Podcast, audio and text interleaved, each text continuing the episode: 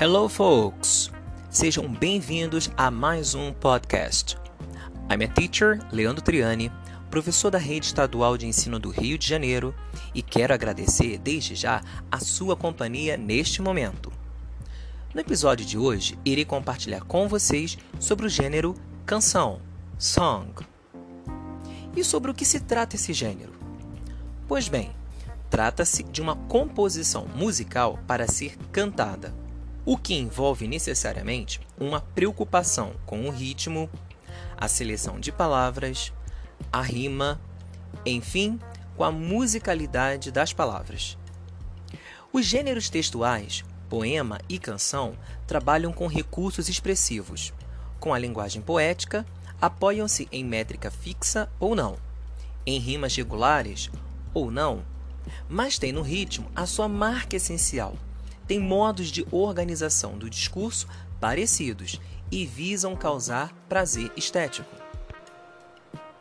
O ritmo é muito ligado à música, aos instrumentos, aos arranjos. Muitas vezes, a nossa leitura muda quando ouvimos a música da canção que analisamos em sala de aula, por exemplo. Os gêneros textuais, poema e canção, são bastante semelhantes. Ambos têm como objetivo fazer da língua o instrumento artístico capaz de tocar a sensibilidade do destinatário. São similares também quanto ao formato, pois são constituídos de versos agrupados em estrofes e se caracterizam pelo ritmo. Assim, ambos os gêneros textuais, tanto poema quanto canção, trabalham com recursos expressivos, com a linguagem poética Porém, tem no ritmo a sua marca essencial e visam a causar um prazer. Esse gênero textual está totalmente presente no nosso dia a dia e podemos perceber que são vários os efeitos e sensações que a canção causa nas pessoas que têm a sensibilidade de apreciá-las. Muitas pessoas, antes de irem ao cinema para assistirem a um filme ou lerem um livro, Procure informações em sites da internet, jornais ou revistas. Há profissionais especializados que analisam filmes, livros, peças de teatro ou exposições. Assim, também acontece com uma canção. Acredita-se que a canção tenha surgido como uma manifestação das emoções dos nossos antepassados. E esta capacidade de sensibilizar emocionar e despertar a sensação de prazer torna favorável a sua utilização nas aulas de língua inglesa, comprovando a sua importância no ensino de uma língua estrangeira. A mídia a utiliza como recurso de persuasão para o seu público-alvo. Ela é muito usada em comerciais de TV ou ainda em campanhas políticas pela sua eficácia em fixar conceitos.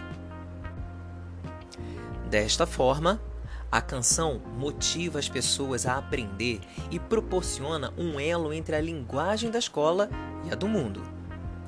O uso de uma canção nas aulas de língua estrangeira é capaz de fazer com que desenvolvamos a nossa sensibilidade, nossas experiências e habilidades criativas.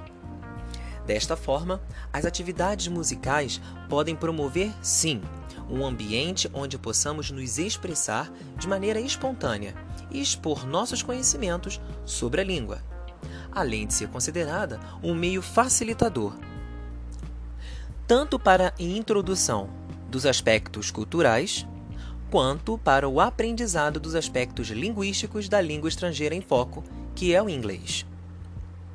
Portanto, a canção é uma arte que interessa a todas as pessoas, promovendo, consequentemente, um clima favorável a uma efetiva aprendizagem, nos possibilitando a uma capacidade de aquisição do conhecimento mais eficaz. Como é bom poder ouvir uma canção e conseguir compreendê-la, principalmente em outra língua, não é verdade?